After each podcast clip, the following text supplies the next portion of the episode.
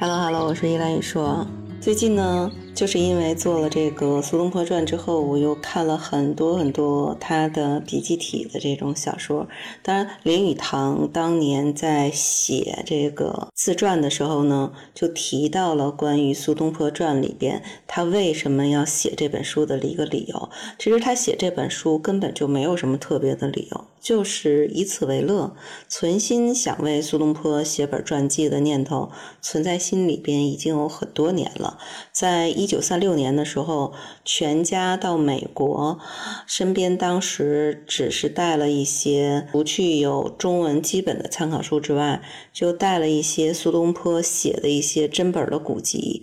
都是有关苏东坡的。那个时候，他就希望说能够写一本有关苏东坡的书，或者是翻译他的诗文。嗯，就林语堂先生会觉得，像苏东坡这样的高士，有他的作品摆在书架上，就让人觉得有了丰富的精神的粮食。当他专心去写苏东坡传记的时候，也是一个非常开心的事儿，根本不需要其他的理由。当然。在写作的过程当中，他也阅读了很多苏东坡的作品，包括苏东坡经历有关大量的材料，去研究了他一生当中重要的活动和时代的环境，尽可能的忠于史实。那包括呢，苏东坡和相关人物说的每一句话都做到了有所本，而且尽力的去突出苏东坡个性的特点。当然，看完这本书啊，觉得苏东坡个性的这种。天生的乐天派确实是一个鲜明的人物特征，而且最有意思的是，他留下了一千多封书信，短的十几个字，长的一百个字，但是经常都用“呵呵”，比如说给陈继常写的。一枕无爱睡，折翼得之耳。公无多奈我何？呵呵，这不就是现代版的微信聊天怡然自得的一种状态吗？所以说，幽默的性格是有趣的基础。最让我感动的、无以忘怀的，就是他身处逆境，但仍然胸怀天下的。人格的魅力，虽然在读传记的过程当中，你会看到苏轼的政治生涯越走越悲凉，但他呈现的这种心态却是越走越豁达，而且艺术成就也达到了无与伦比的一种超然的境界，简直就是宋代最高文学艺术的典范。而且在被贬黜的期间，他兴修水利、赈济灾民、减免税赋，没有任何一个地方他去躺平，他到。到了某一个地方，无论是在贬黜还是迁生，都是努力的去造福一方。所以林语堂先生也亲切地说：“这是百姓之友。”他把每一个流放的地方都做了一个文化传播的场所。所以你看，“欲把西湖比西子，浓妆淡抹总相宜。”杭州西湖就因为这个东坡“苏堤春晓”成了西湖美景之一。即便是经历了乌台诗案的这样一个从波峰到锅底，但是他仍然能够写出“乱石穿空，惊涛拍岸，卷起千堆雪，江山如画，一时多少豪杰”这样的一种人生的渴望。不管怎么样，几经宦海沉浮，那是苏东坡都能够平静的去面对命运的安排。好像最后都是一种超凡脱俗的田舍翁的一种形象，好像远离了喧嚣，回归于空灵，而且习惯了淡漠，也更加的洒脱。就像他说的：“吾上可陪玉皇大帝，下可陪碧田乞儿，眼前见天下无一不好人。”这是一种什么样的胸襟和大度？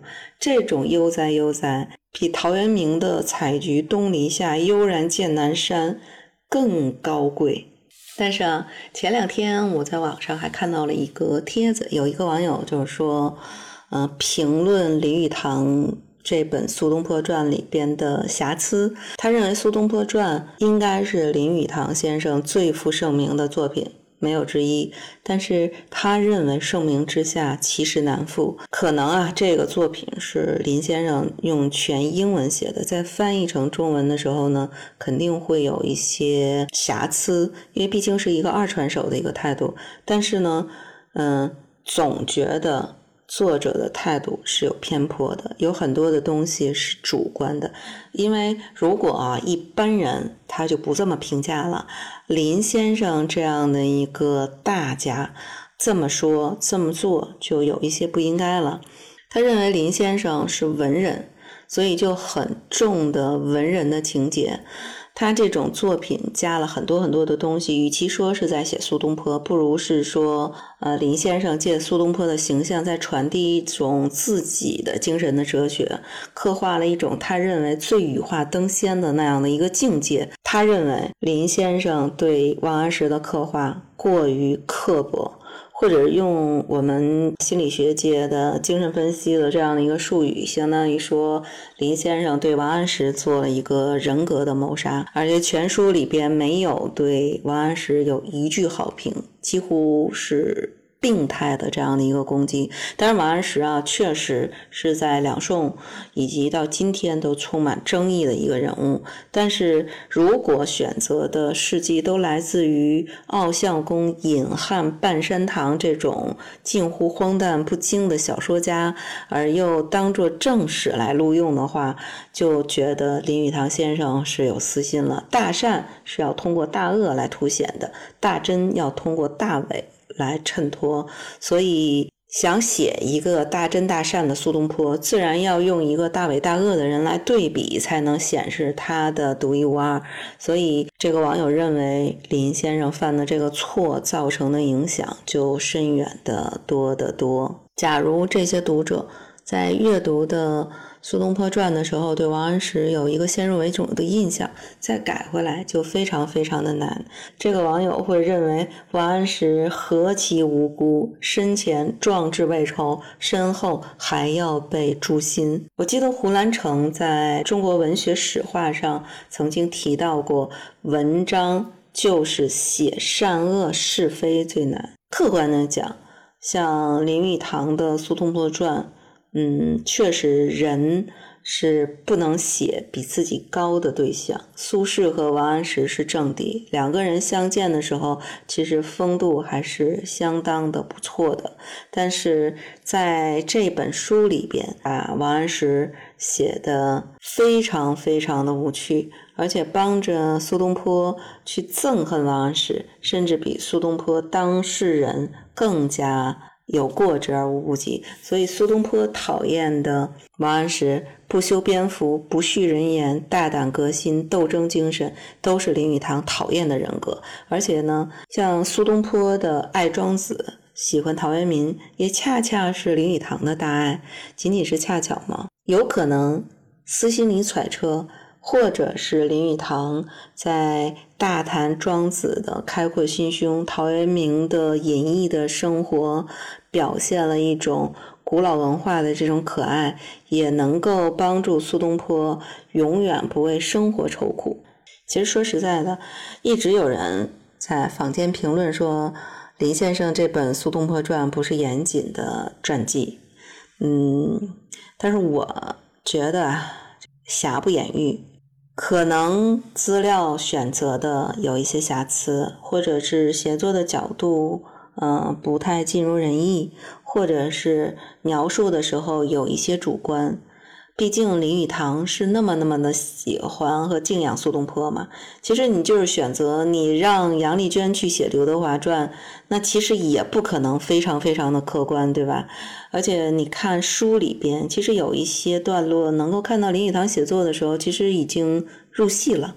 笔下写的是他想象揣测当中，或者是他期望当中的那样的一个境界的。苏东坡，他写的应该是一个他期待的完美的人，一个完美的人格，一个完美的人生。当然，这个完美呢，也不是全无瑕疵，一马平川。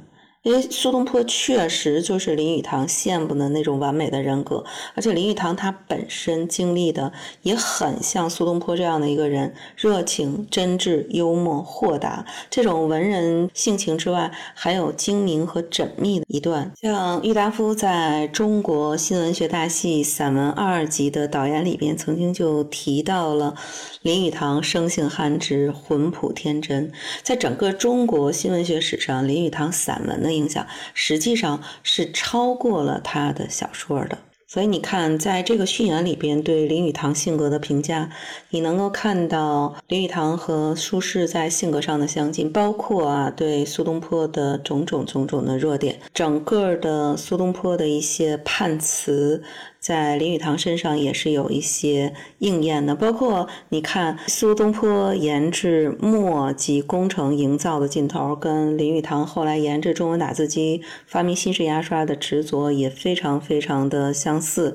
而且林语堂描述的苏东坡和夫人的关系，也完全可以用到林语堂和自己的太太廖翠凤身上。一个才华横溢、热情生动的丈夫，遇到一个豁达、智慧、温柔、包容的夫人，所以丈夫甘愿听太太的话，因此也很受益。林语堂曾经说过，一个杰出的诗人和一个只有普通常识的女人生活在一起，结果往往是妻子比丈夫显得更聪明。所以他一直也把这种通情达理、有世俗智慧、偶尔有男子般开朗气度的这个女性视作珍宝。他喜欢《浮生六记》里的芸娘，也喜欢李香君，包括他写的《镜花烟云》里边的姚木兰的形象，包括姚木兰跟丈夫的关系，就是这种典型的一种代表。所以《苏东坡传》就是一个真挚有趣的人写另一个真挚有趣的人。不过这么多东坡的词。最喜欢的还是“人生如逆旅，我亦是行人”。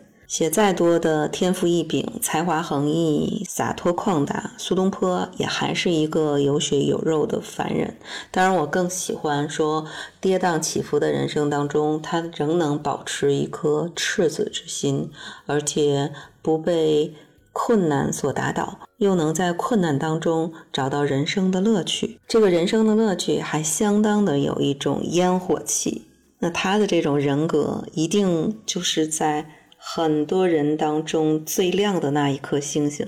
所以你自己每一次能够想到说，世间曾经有这么一个伟大而温暖的灵魂生活过，我就觉得非常非常的感动。所以。再去读这本《苏东坡传》，即便是它有各种各样的瑕疵，但是我仍然能够看到这样一个伟大的灵魂。所以斜风细雨之间，喝一杯好茶，读一本好书，真的是人生之快慰。好，今天的节目就到此结束，我们下期节目再见。